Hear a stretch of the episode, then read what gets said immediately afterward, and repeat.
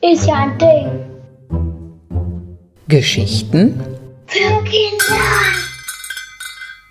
Mein Name ist Felicitas Schuder und ich arbeite hier im Badischen Landesmuseum als Kulturvermittlerin.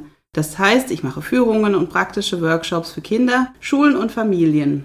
Jetzt gerade stehe ich in der Abteilung des Museums, in der es um das Mittelalter geht, also der Zeit vor ungefähr 1000 Jahren und damit der Zeit der Burgen, der Ritter und der Städte. Du hast ja gar keine Ahnung. Du warst doch damals gar nicht dabei. Puh, hast du mich erschreckt? Hallo Eberhard. Ich wusste gar nicht, dass du sprechen kannst. Na klar kann ich das. Nur bis eben war ja keiner da, der mir zuhört. Aber jetzt kann ich dir endlich erzählen, wie das Leben als Ritter war. Wie du siehst, stehe ich hier in meiner prachtvollen Rüstung, die mich von Kopf bis Fuß gut schützt. Die war ganz schön teuer, das kannst du mir glauben. Mehrere Kühe musste ich dafür verkaufen. Allerdings habe ich das gerne bezahlt, weil ich mich als Ritter und damit als Soldat des Kaisers gut ausrüsten musste. Hier oben auf dem Kopf sitzt mein stabiler Helm.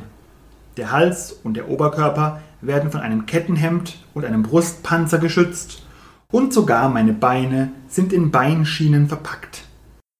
Puh, das sieht ganz schön unbequem und auch sehr schwer aus. Wie kann man sich denn darin bewegen? Ja, schwer ist das ganze Metall in der Tat.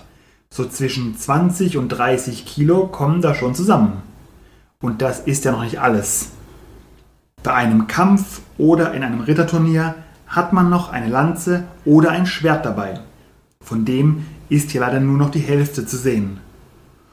Und atmen kannst du unter so einem Helm auch nicht gut, das kann ich dir sagen. Ganz schwindlig wird einem da auf seinem Pferd.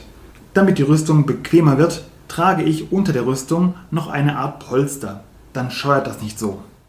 Hast du denn viele Kämpfe mitgemacht? Wenn ich ehrlich bin, eher nicht so viele. Eigentlich lebte ich mit meiner großen Familie ganz gut auf unseren Schlössern in Menzingen. Menzingen, das ist ein kleiner Ort in der Nähe von Bruchsal.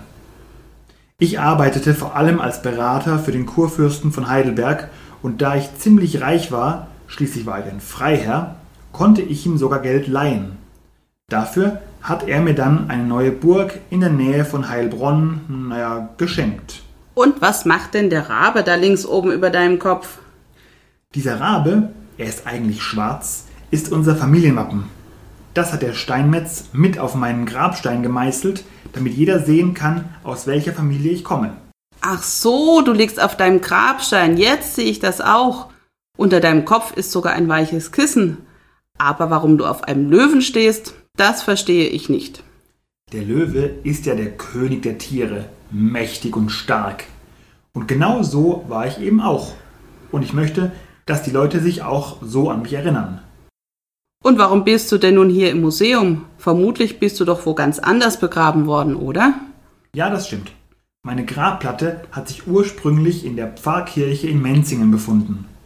Die wurde aber schon vor fast 200 Jahren abgerissen und neu gebaut und dann hat meine Familie, die es heute immer noch gibt, die Platte dem Museum ausgeliehen, damit jeder sehen kann, wie ein richtiger Ritter ausgesehen hat. Danke dir, Eberhard, dass du mir so viel von dir erzählt hast. Das Mittelalter scheint eine spannende Zeit gewesen zu sein. Und wenn ich das nächste Mal im Museum bin, dann besuche ich dich. Versprochen. Ja, das wäre schön. Hoffentlich bis bald.